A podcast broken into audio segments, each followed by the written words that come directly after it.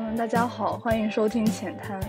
一档年轻人发起的泛文艺类播客节目，浅谈文学、电影、音乐，在知识的漫长河岸里找到属于自己的浅滩。我是主持人北秋，今天我们邀请到了实验音乐人费时费时老师来和我们聊聊爵士。大家好，大家好，是费时老师。爵士的定义，我们知道其实还是挺复杂的。然后也很难用一个词来加以描述它，因为因为其实它融合了很多种不同的音乐形式，也有一个就一百多年来很漫长的一个历史。然后，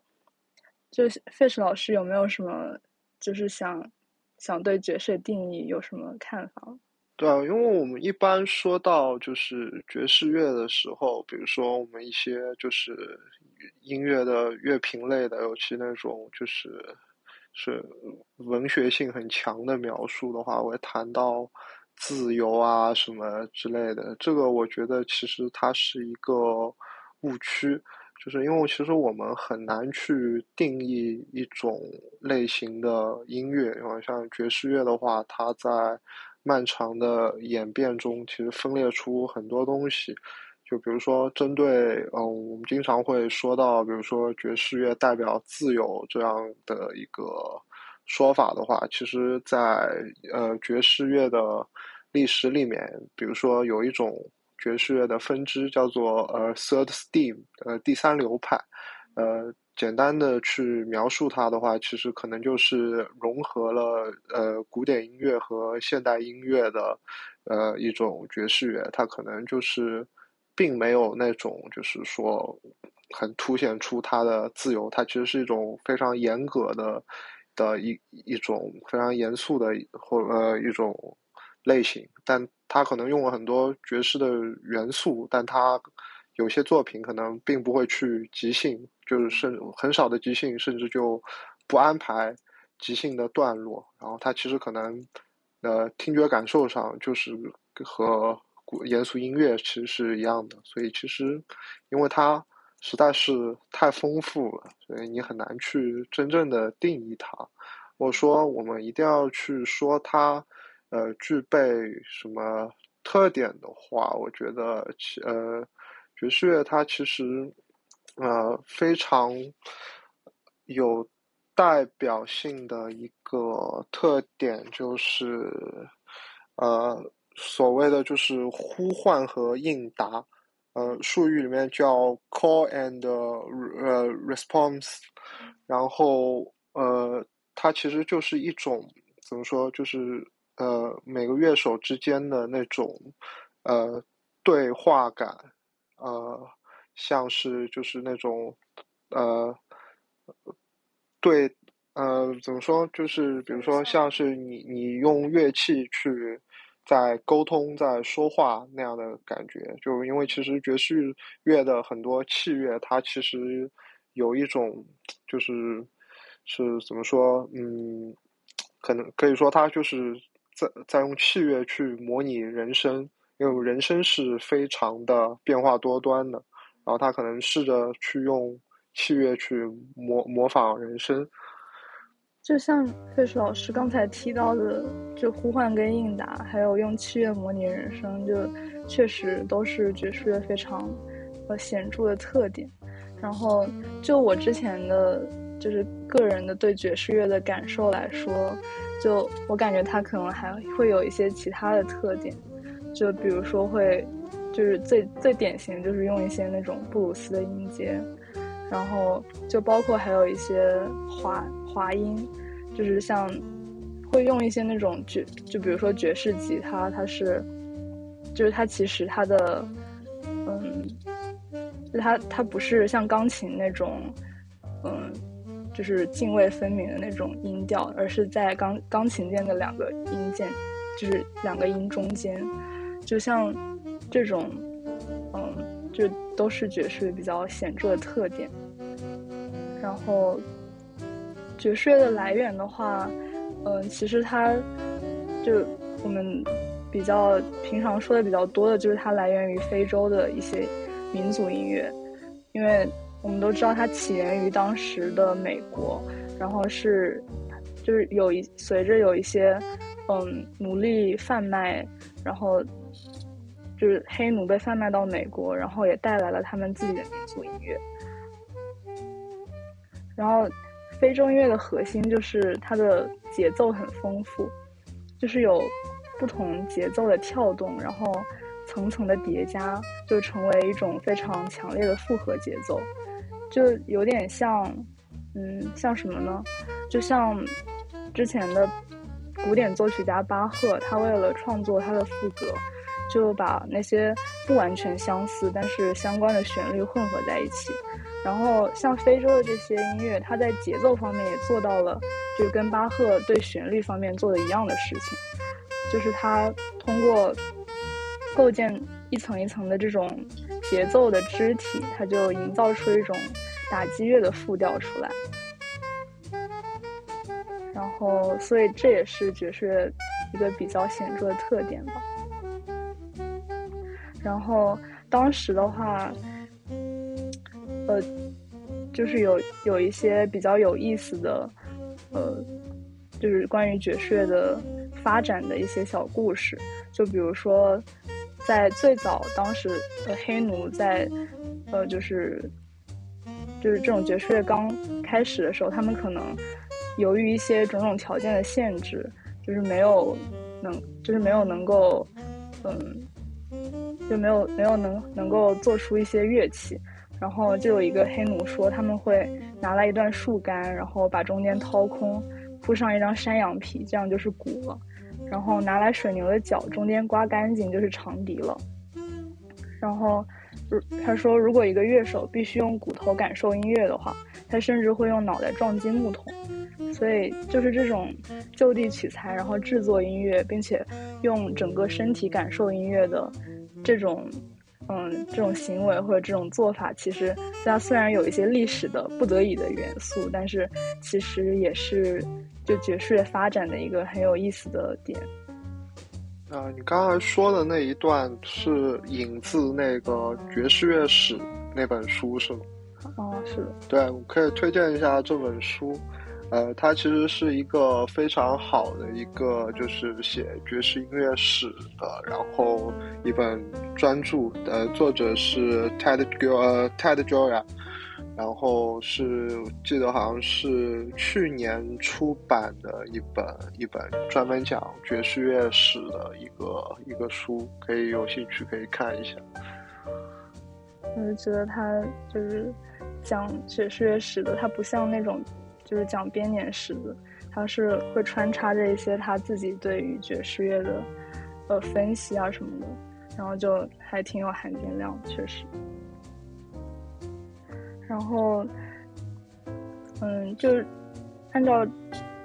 按照正常的就是编年史的方式讲的话，爵士乐在十九是起源于。十九世纪末二十世纪初的美国南方，然后他公认的有两个源头，一个是布鲁斯，然后一个是拉格泰姆，就是我们叫 ragtime。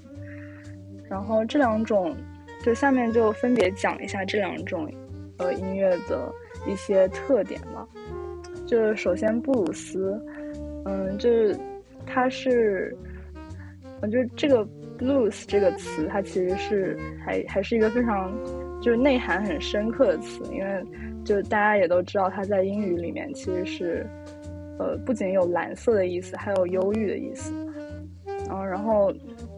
那布鲁斯这个音乐形式，其实它也跟忧郁这个情感其实，呃，联系挺深刻的，因为它是在，就它是它的直接起源，其实是一些。嗯，非洲黑人在以前的田间地头劳作的时候的一些呃劳动号子，然后它其实是一种非常原始、非常粗犷的民歌，然后这就导致了它的一些特点，比如说它会用一些接近自然语言音调的滑音，就是可能你用记谱法是不能直接记录下来的，然后它还有一个特点是，它比较。因为它跟教会的赞美诗有点相似，就是它会有一个四四拍，然后十二小节的结构，然后它的和弦可能也是比较固定的，就是一四五就是这样的和弦进行。然后我们常常说的布鲁斯调式，其实，呃，它就是普通大调音阶，然后降三音、五音跟七音，就是因为之前这个好像是有有一点说法，就是因为它起源于教会赞美诗，然后这个之前的黑人在唱教会赞美诗的时候，因为当时的教会好像是一种，就是把这将起到教化作用。他们想通过让就是黑人来，就是学习赞美诗，然后能能够达到一种教化他们的一个作用。然后他们为了表示反抗，还有就表达一种比较忧郁的心情，就比较愤怒的心情，然后就故意的在那个三三音五音跟七音的时候唱低了一点，然后就形成了这样一种很有特色的，就你可以说它像是在。就是嘲讽别人，也可以感觉像是在自嘲，就是这样一种非常有特色的调式。嗯，然后一首比较，嗯，比较典型的布鲁斯的音乐就是，嗯，W.C. Handy 的 Saint Louis Blues。嗯，这个我们后面也会放。对，针对这点的话，其实就是刚才丽桑说的。呃，爵士乐的话，它非常早期的一些就是是所所谓说是源头吧，是 blues，还有那个 ragtime。呃，另一方面，其实就是刚才也说到了劳工号子，它其实可以追溯到更更早。但其实就是因为就是爵士乐有有这些呃所谓的起源，然后这些源头呢，就是不同于呃。呃，当时的欧洲的那种所谓的严肃音乐，他们有另一个就是特点，就是呃，这类音乐它是非常注重表演与社会机体的融合，这个其实呃是非常重要的一个点。就比如说我们在听一些呃，像当时的人去音乐厅听一些所谓的严肃音乐的时候，他们可能是。是是有那么一个就是很正襟危坐的一个状态，但是，呃，像 blues 还有劳工号子，还有呃之后的这个时期的一些音乐作品的话，它其实呃就非常注重那种观众和和演奏家的那种交流，就它其实比如说很多观众会。会伴随着这些音乐去跳舞，或者有些观众直接会加入这些音乐。这其实是呃所谓的民民俗音乐会具备的一个特点。然后呃从这个时期，这些特点被慢慢的放大，这其实影响了之后的，基本上你可以说所有类型的。通俗音乐，就比如说现在的 pop rock，它其实都具备这样的一个性质。那爵士它其实就是像费士老师刚才说的那样，它其实更重要的是它，就不仅仅是它的音乐上的东西，更是他对于社会的，就是整个对于社会机理的这种就是触碰吧，可以说，就。这一点它的影响其实还还是很深远。然后，我刚才其实，呃，除了 blues，还有就是爵士的另外一个源头还没有讲到，就是呃 ragtime。嗯，它其实起源于十九世纪九十年代，然后它最初其实是钢琴音乐形式。然后，嗯，它的最大特点呢，就是因为顾名思义，它在英文里面其实是。呃，就是 rag 其实是那种切，就是切的意思。然后它，然后它的在音乐上的最大特点其实就是切分的节奏，就是，嗯，什么叫切分呢？让我想一下，就是，呃，就是有一些拍拍子它是，就是不在那个正的节奏上。啊，反正这个之后可以，大家如果如果对切分感兴趣的话，可以去听一下，呃，最有名的一首 rap time，叫 Scott Joplin 的叫 Maple Leaf Rag。这个当时就是在在一些就市场上非常畅销的一个音乐，因为它就是有点像那个《猫和老鼠》里面那种比较滑稽，然后比较就适合跳舞的那种音乐，对。然后就是从这个也可以看出来，它其实就是还是没有完全脱离古典乐那种，就是比如说它的和弦都是三和弦，然后呃中间有一些变奏的段落。就是还是会向古典乐的那种曲式学习。然后，关于爵士乐的历史的话，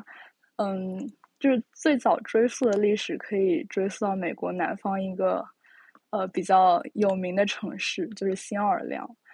然后就有一句话，好像说什么“新奥尔良一切一切都不是纯的”，就是就是所以爵士也是同样的道理。就当时。就也不知道，就可能由于种种的因素，就是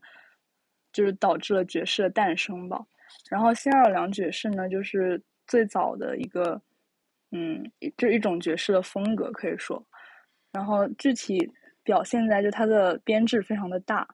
然后就是有短号、小号或者是提琴，就是担任旋律的部分，然后单簧管担任副旋律的部分，然后吉他是。弹和弦或者是钢琴，然后还有就是平常的鼓跟贝斯，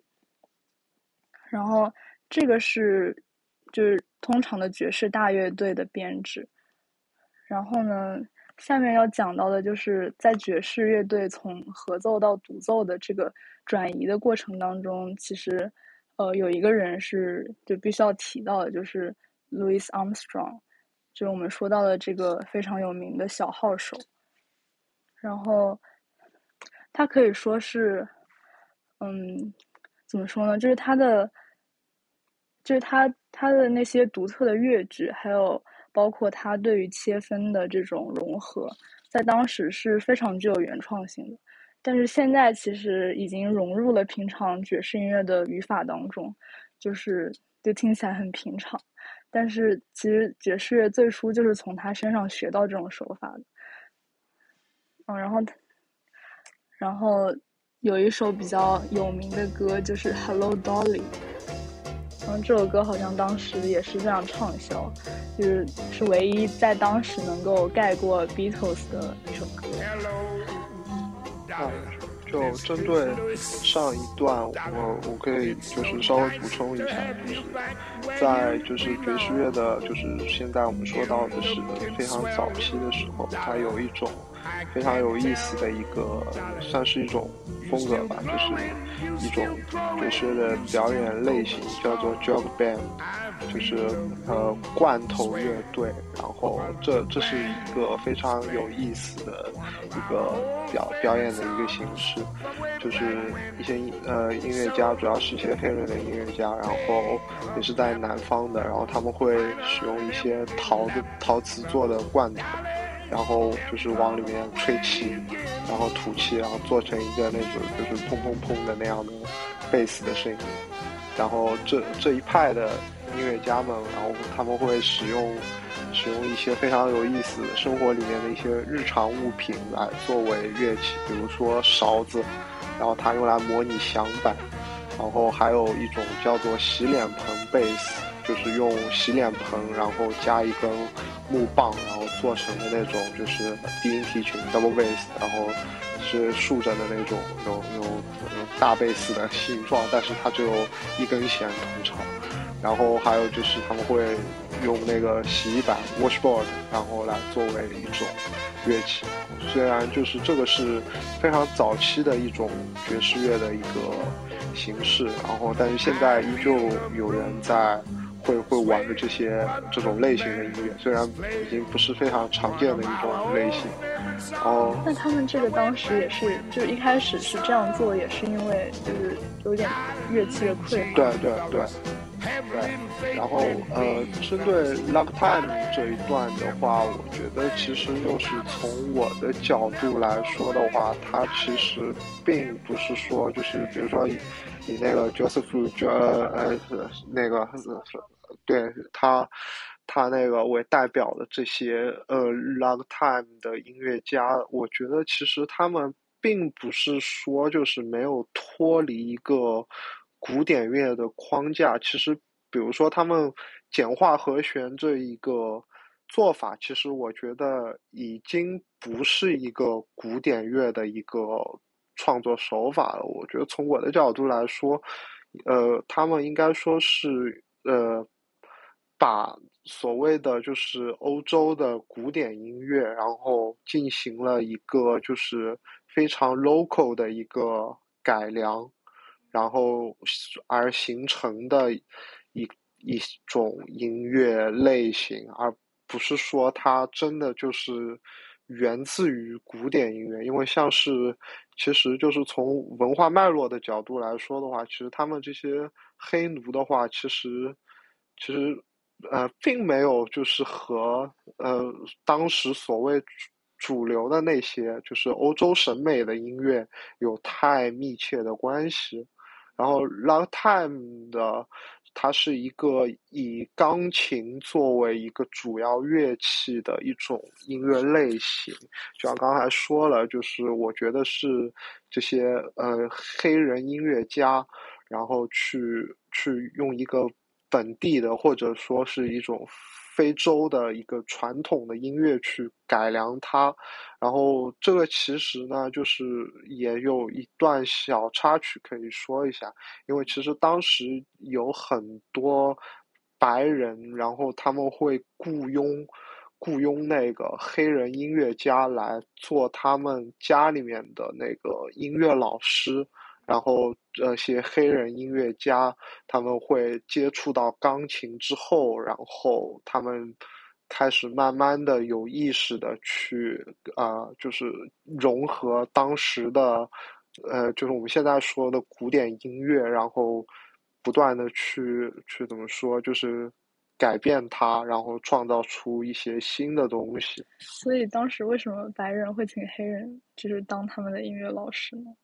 呃，因为其实你你刚才有说到，就是因为因为呃，当时很多黑人音乐家的他们的就是音乐上的就是该怎么说，就是是感觉其实是特别好的，就像他们的音乐其实有些复杂到以当时的记谱水平是没有办法记录的，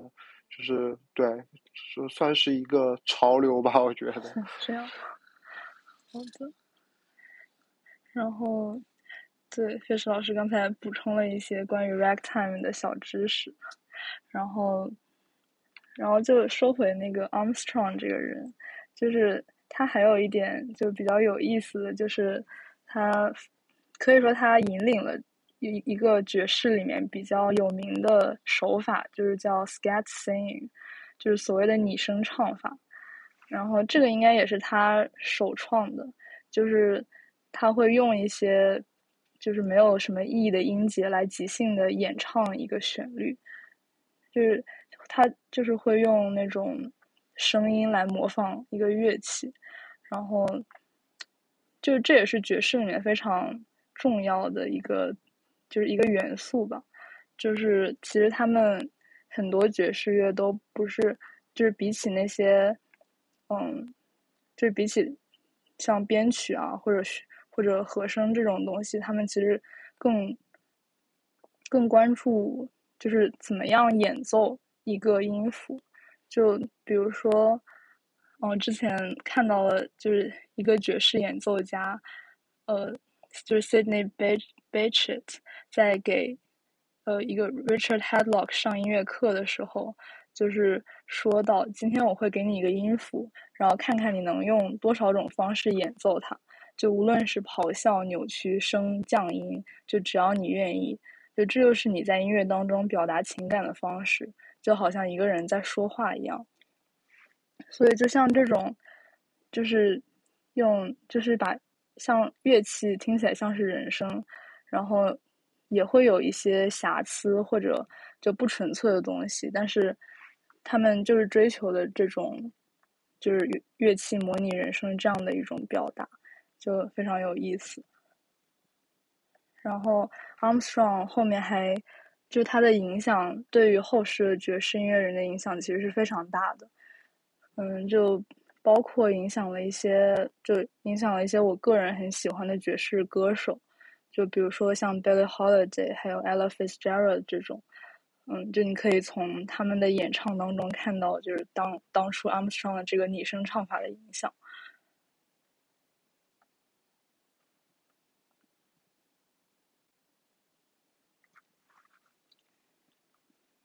然后爵士乐，呃。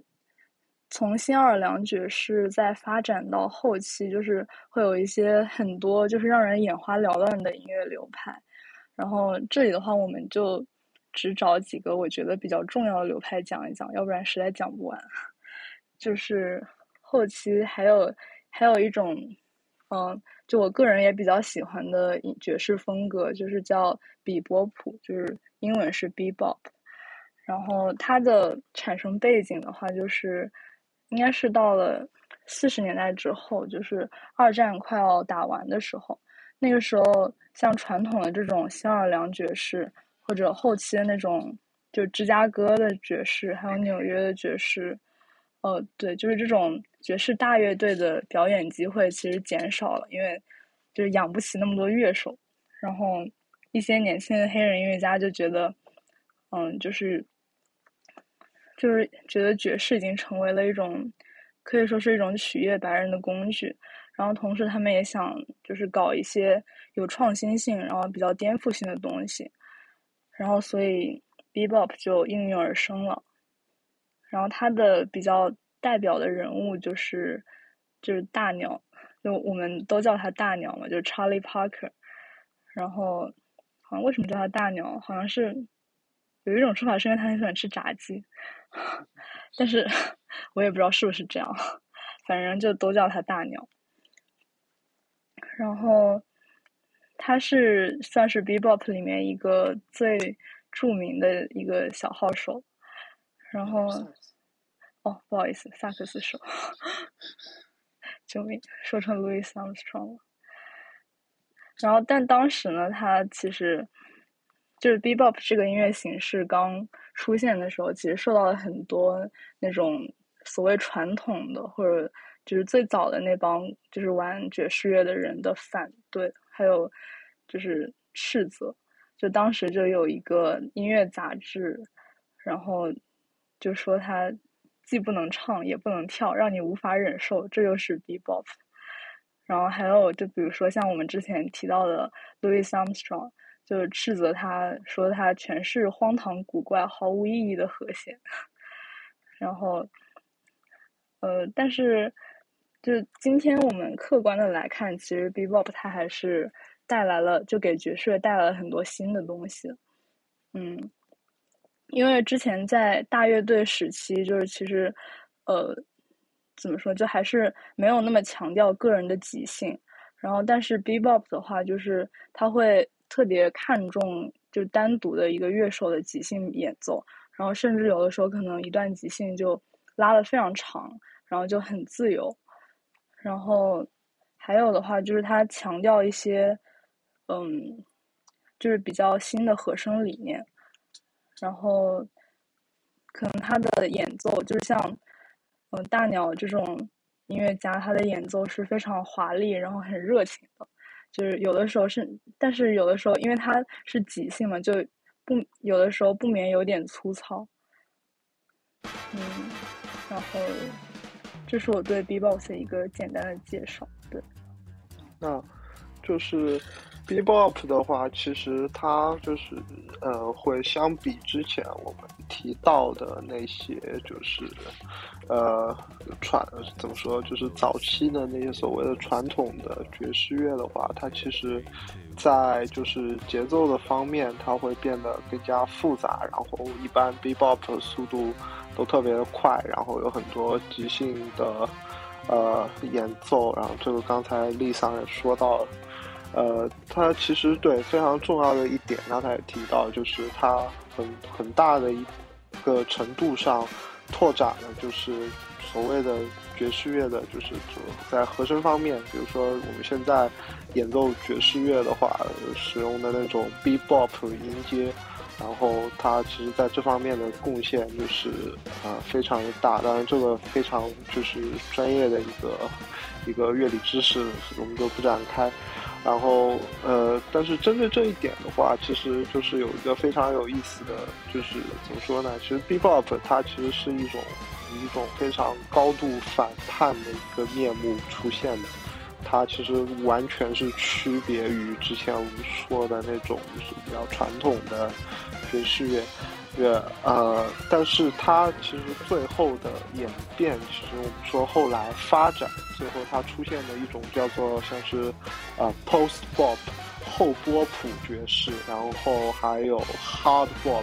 硬波普爵士，它们其实在。很大的程度上来说，它最终也是变成了一种就是非常建制派的一种音乐。就像 Armstrong，他会攻击那些年轻的、当时比较年轻的 Bebop 音乐家。但是很多 Bebop 音乐家，他们在他们到达一个就是一个一个阶段之后呢，他们也开始就是会去。去攻击一些更加具有反抗精神，或者说更加先锋的一些呃爵士乐相关的一些新的，当时比较新的一些音乐家，这其实是一个非常有有意思的一点。就比如说我们刚刚有说到，就是 Bebop 它的出现可能是比较一个野蛮的一个状态，但是等它它发展到后面的。后波谱和硬波谱的时候，它其实又回归到了一个很考究、很讲究、很追求精致的一个一个创作的一个思路上面去。对，这是我要补充的。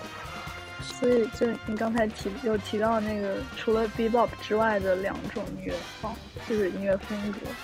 然后，像硬波普还有后波普这种，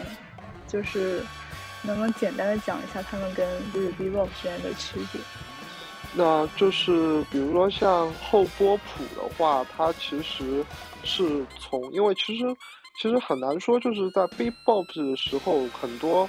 的所谓的现在我们会使用的一些 Bebop 音阶的话，可能当时是源自很，就像你说的，是在很粗糙的即兴中诞生的。就像音乐理论，它会不停的更新，然后呢，它提取了那些粗糙的所谓的粗糙的即兴里面那些。好玩的部分，然后他提炼出了一些新的音乐理念，然后把它成为了一种新的教条，然后很多 post bop 的音乐家去运用这些音乐理念，然后优化他们的编曲，然后但是不再具备那种 bop 的那种所谓的野蛮的那种感觉、冲动的感觉、呃叛逆的感觉，然后他变得安静，变得讲究。但他可能会试着去运用一些就是 Bebop 时期的那些和声学上面的知识。然后提到 Bebop 的话，就不得不提到另外一个人，就是他也是爵士史上一个又是一个怎么说泰斗级的人物吧，就是 Miles Davis。然后好像粉丝都会叫他老麦，就是。然后他的人生其实也，嗯，挺神奇的，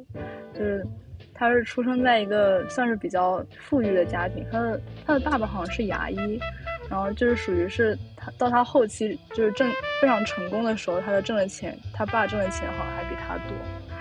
然后就是他之前在那个茱莉亚学院受过比较正统的音乐教育。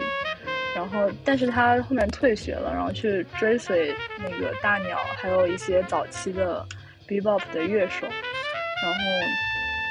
但是他在成为 bebop 的中流砥柱之后，他又去搞了 cool jazz，然后甚至是后面更激进的一些 model jazz，然后后期又去搞这种就是 jazz rock 之类的融合。然后，所以其实就是他是一个，我感觉他是一个不断。想去搞新东西的人，然后这一点的话，我就是我觉得也是爵士的一个比较显著的特点。对，呃，那 Starwis 他是呃爵士音乐历史上非常重要的一个小号演奏家，但是他其实就是因为在在我们其实已经现在已经说到了，就是呃四五十年代左右，然后在六十年代的时候，爵士乐又诞生出了一个就是爵士历史上最为激进的一个子流派，就是所谓的 free jazz 自由爵士。它其实是一个当时的话，它的出现呢是。是我们之后可以可以讲到，呃，一些就是相关的音乐家，就怎么说呢？其实就简单的说，就是他其实是推翻了各种各样我们之前提到的理论啊，乱七八糟的那些东西。他其实就就是你听一张那种早期的美国的自由爵士的专辑，你可能觉得就是杂乱无章的，就是那种噪音，然后。然后呢？当然，Mas Ma Masterways 呢，他也就是虽然那个时候就是他他跟之前我们有说到那些音乐家家一样，就他也会去攻击这样的就是玩那种 free jazz 的音乐家。虽然他自己也也被更之前的音乐家攻击，然后他也一直在追求新的东西。然后这个是一个很有意思的一点，我觉得就是。其实他一生当中就是追索，也不是追索，就是玩过的音乐风格其实真的很多元。然后，就我就举一些我比较喜欢的例子，就是，就比如说，呃，他的那张非常著名的专辑《Kind of Blue》，然后里面的第一首歌就是叫《So What》，然后其实它只有非常简单的两个和弦，就是好像是。算了，这这里就不具体展开了。然后，但是它就是这种，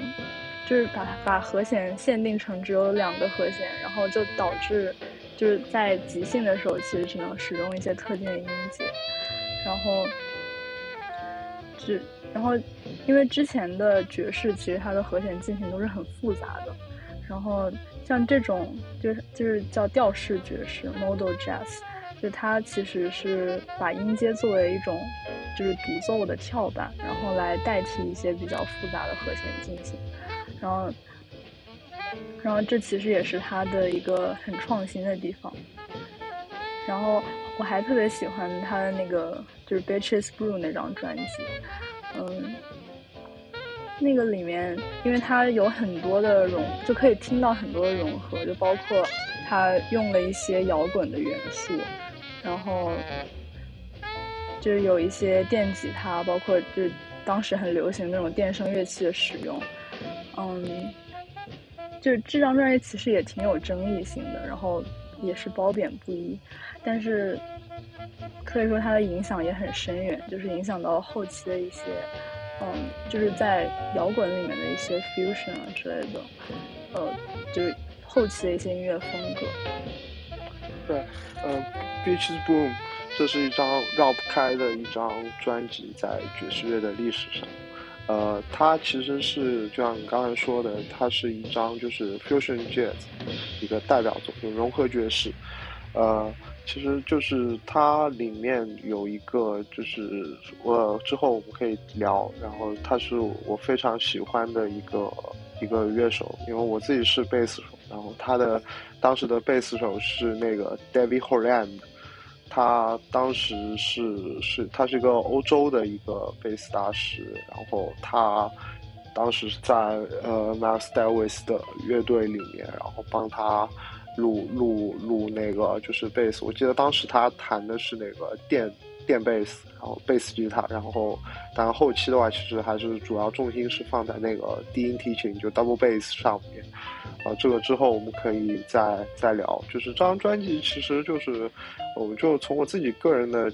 感受来说，就是这个时期的，就应该算是 fusion 呃 fusion 呃 jazz fusion 融合爵士的一个非常呃早的一个时期。其实你听上去它的那种先锋性和它的质感是非常。就非常独特的，我觉得，就因为 fusion jazz 其实发展到现在的话，它其实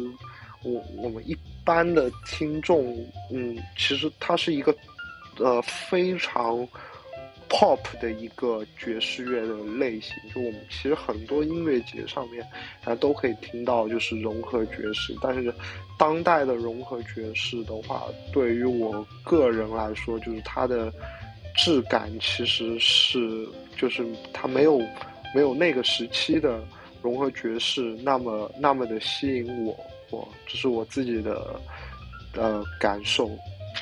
对，其实我也有同样的感受的，就是因为其实虽然这张就是《Bitches Blue》这张专辑，它是融合了一些摇滚的元素，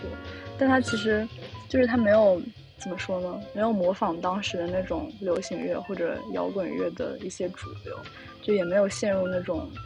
很就是比如说很油滑的、比较商业的那种制作方式，然后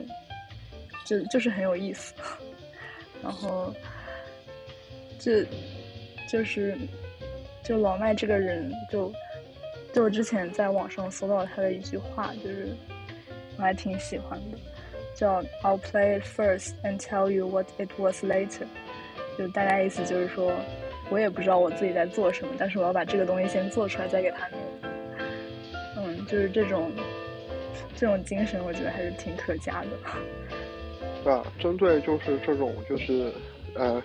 京剧的部分有一个小补充，就是我记得就是戴维斯还有提到过一种说法，就是他他好像说就是在演奏的时候，重要的是那些没有演奏的部分，就是那些不演奏的 note，不演奏的音符，就他觉得那种可能他是想表达那种就是。那种就是能营造出那种就是所谓的就是空间感，有那种留白的部分。但其实那个戴维斯他对我来说，他总是演奏过多的音符。说到这个留白的问题，就是我又想到了一个我很喜欢的爵士钢琴家，就是 Bill Evans。嗯，因为我觉得。就是他相比于像我们之前说的那些，就是就是演一些比较有名的 bebop 的演奏家而言，就是他的他的演奏其实就相对来说比较的极简主义，就是他会删除一些就是不必要的装饰啊，还有像 bebop 里面那种加花，然后就可以说他就是我感觉他对沉默的运用很恰到好处。然后，就当然包括他，也就是有有一些很深厚的古典音乐的修养。然后，他的就是他不仅受了一些当时比较有名的爵士乐的乐手的影响，还就还受到一些古典乐的，就比如说像德彪西，还有好像还有拉赫玛尼诺夫，像这种呃古典乐演奏、古典乐作曲家的影响。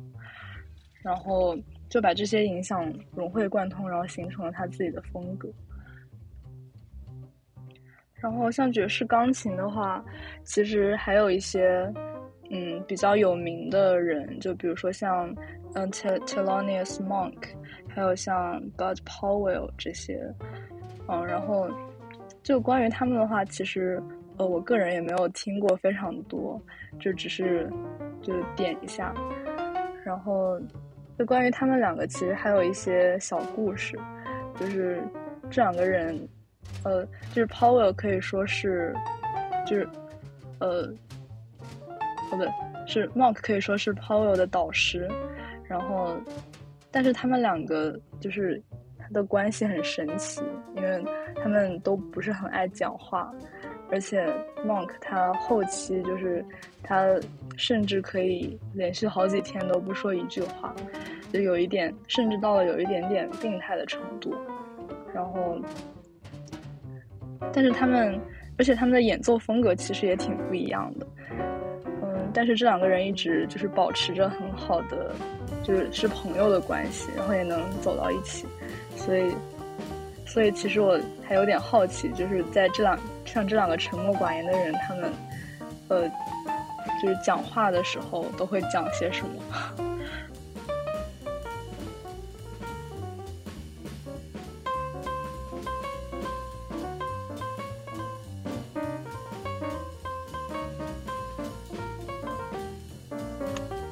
然后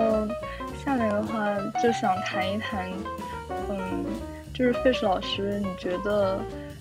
爵士这种音乐形式，就是它的一些比较基本的创作哲学，你觉得是什么？那我觉得就是，呃，就像刚才说的，虽然我们找到一些反例，但是其实爵士乐的，呃，就是它它非常重要的一点就是呃 improvise，就是即兴嘛。然后它，呃，还有就是我们之前说到的那种，就是呃每个乐手之间的对话感，这其实，呃，也是涉及到就是另外一个就是怎么。说呢，就是爵士乐吸引我的一个点，我觉得就是，就是这种，就是你可以各司其呃其职，然后说，就是是，然后大家都是像在用乐器在聊天一样，当然你得需要掌握一定的技巧，然后它，但它不会像其他的音乐类型，它可能是为了完成一首曲子。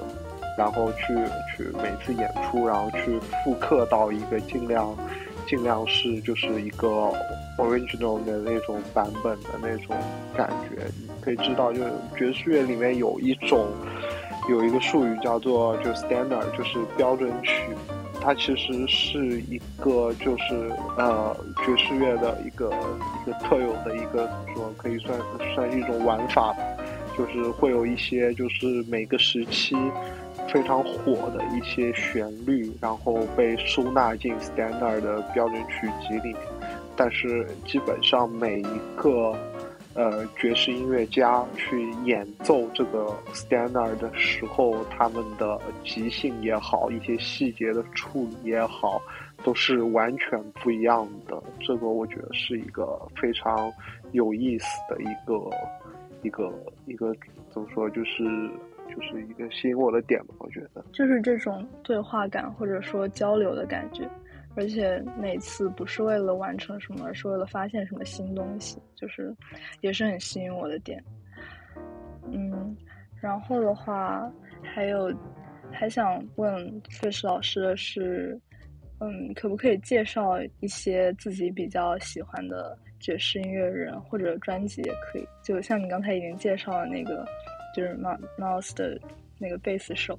然后除了他之外，还有什么其他的人？呃，从呃从我的角度来说的话，呃，我自己会比较呃倾向于那种就是 Advanced Jazz 和 Free Jazz，然后 Free Jazz 的话，尤其是那种欧洲的自由爵士。呃，如果说是呃要推荐一些音乐家的话，我自己会。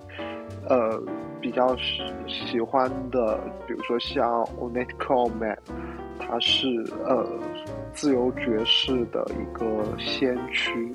然后哦，他有一张专辑就叫 Free Jazz，然后但但他其实不是从就是爵士音乐历史的角度来说，它不是一张非常适合入门的一张专辑，呃，它因为其实是一个非常。呃，后期的一个一个一个作品，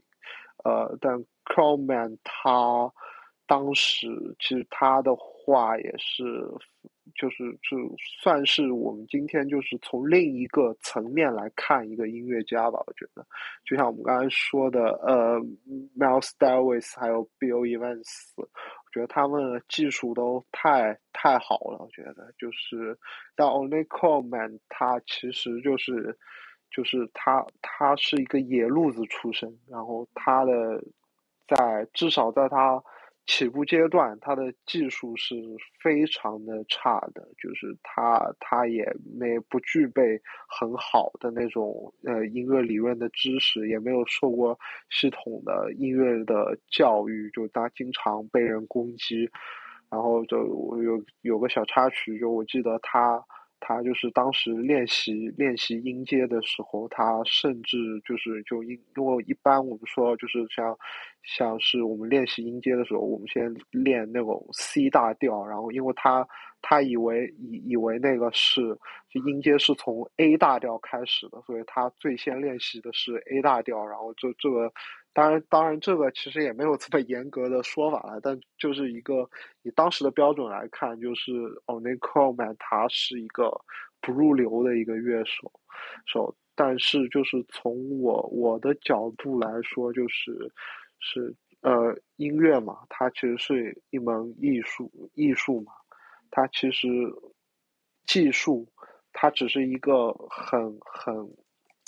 片面的一个层面，虽然我们现在过度的去谈论技术，比如说我们觉得一个人技术不好，他就不能说他是个音乐家，但我觉得这个是是是有问题的。就是比如说，呃，一个音乐家他能在他自己的逻辑里面自洽的话，他能自圆其说，他能完成他想要追求的东西，我觉得就。他就是一个非常好的一个创作者，觉得 o n i c o Man 他就是一个这样的存在。啊，我们说回那个就是 Free Jazz 这张专辑，呃，他当时是使用了两，这这其实已经是他比较成功的时候的一张专辑，他使用了两个四重奏，然后两个四重奏其实就是胡乱的在演奏，然后。呃，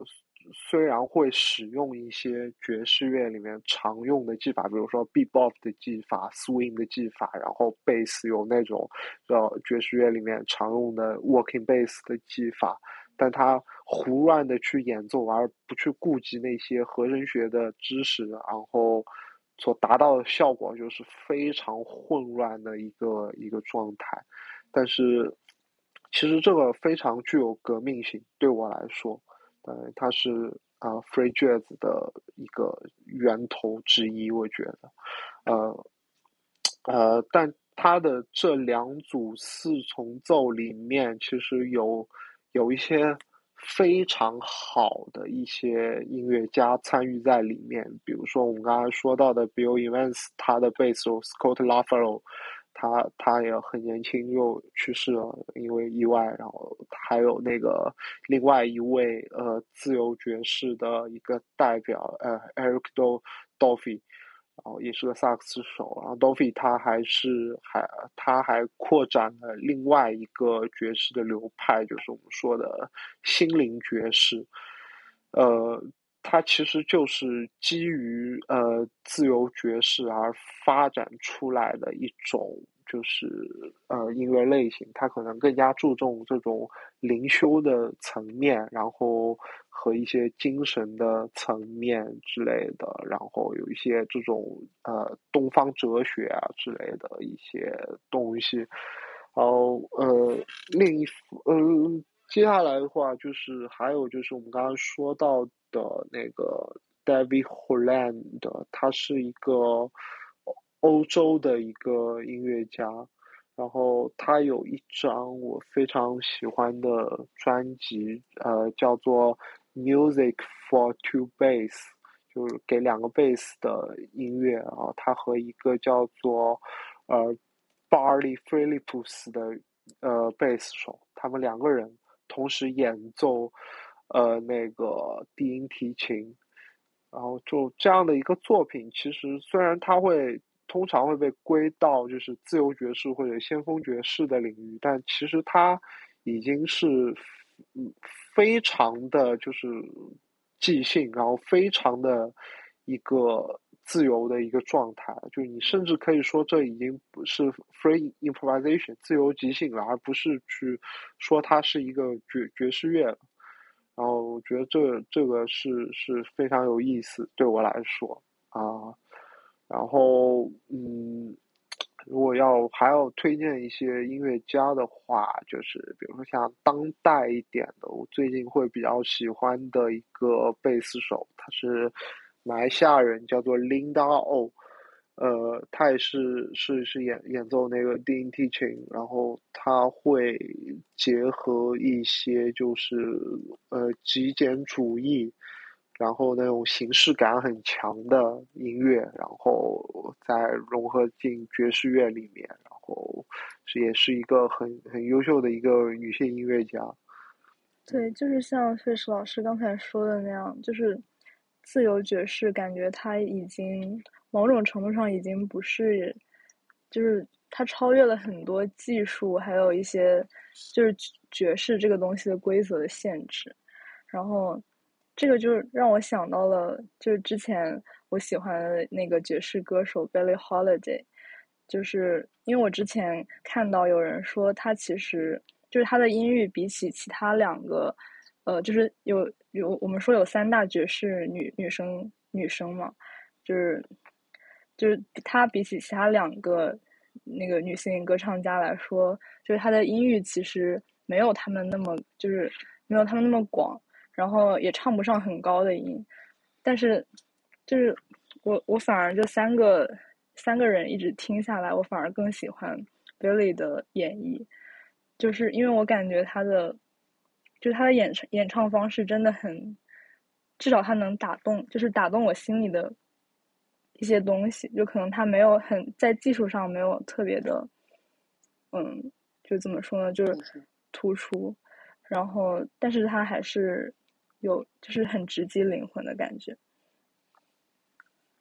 嗯，然后关于爵士，就最后我想分享一个就我很喜欢的小故事吧，就是在那个。就村上春树他的一本杂文集里面看到的，然后那本杂文集的名字叫《无比无杂的心绪》，然后因为村上他之前就在年轻的时候一直是开爵士酒吧，然后他就记录了一个自己在开酒吧的时候遇到的这样一个人，就就是他说是一个就他遇到了一个穿军装的人，好像是一个士兵，然后。那个士兵每次来的时候，都让村上放一张 Billie Holiday 的唱片，然后他说随便哪张都行，然后，然后那个士兵就成了他的常客，然后每次来都让他放一首 Billie Holiday 的唱片，呃，放一张唱片，然后最后的话是，就是有一个下雨的晚上，然后那个士兵又来了，就是又让他放了唱片，然后就。就一边听着那个唱片，就他什么也不做，在那儿听唱片，然后就后面好像有点想要哭的感觉。然后那个士兵走了之后，就村上也不知道他为什么要哭，然后之后也就没有没有再见过那个士兵了。嗯，就这是一个怎么说就很打动我的故事。对，就是针对。呃，Billy Holiday 的话，我就有个小推荐，就是我自己会非常喜欢他的一首曲子，叫做那个《Strange Fruit》，对，就是奇异的果果实。然后这首这首曲子，我我我是我自己非常喜欢的一首。他其实是写了一个，就是他的歌词是写了一个，就是一个私情，就是当时的一些白人，然后对一个黑人的一个迫害。哦，这个曲子是个非常棒的曲子，对我也非常喜欢。嗯，还有就是说到他的曲子了，就我可能除了这首之外，我还比较喜欢的一首叫《Blue Moon》，嗯，就是蓝月亮翻译过来，然后就可能他的基调比刚才那首要活泼愉快一点。嗯，但是其实怎么说呢，Billy 他唱歌就是。不管唱什么歌，总会带有一点伤感在里面，我感觉。嗯，然后，那我们今天这一期关于爵士的播客就先到这里。非常感谢 Fish 老师，谢谢。呃，参加，然后也非常感谢听完这一期节目的朋友。然后今天我们的浅谈就到这里了，好，再见。